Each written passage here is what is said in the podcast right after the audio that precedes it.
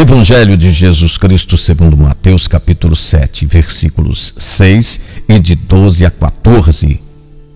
Não deis aos cães o que é santo, nem jogueis vossas pérolas diante dos porcos, pois estes, ao pisoteá-las, se voltariam contra vós e vos estraçalhariam. Tudo, portanto, quanto desejais que os outros vos façam, fazei-o vós também a eles. Isto é a lei os profetas. Entrai pela porta estreita, pois larga é a porta e espaçoso o caminho que leva à perdição, e muitos são os que entram. Como é estreita a porta e apertado o caminho que leva à vida, e poucos são os que o encontram.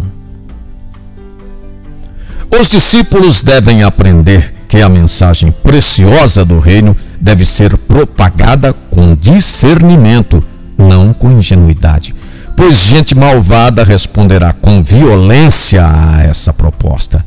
Em algumas oportunidades, o próprio Jesus não responde às perguntas mal intencionadas de seus oponentes. Ele promulga a lei áurea da convivência humana. Façam aos outros o que gostariam que os outros fizessem a vocês. Este é o caminho do reino. A porta é estreita, mas permite a passagem. O amor e a misericórdia são indicativos do caminho certo e da porta que permite a passagem. A salvação depende de Deus e este precisa de nosso sim.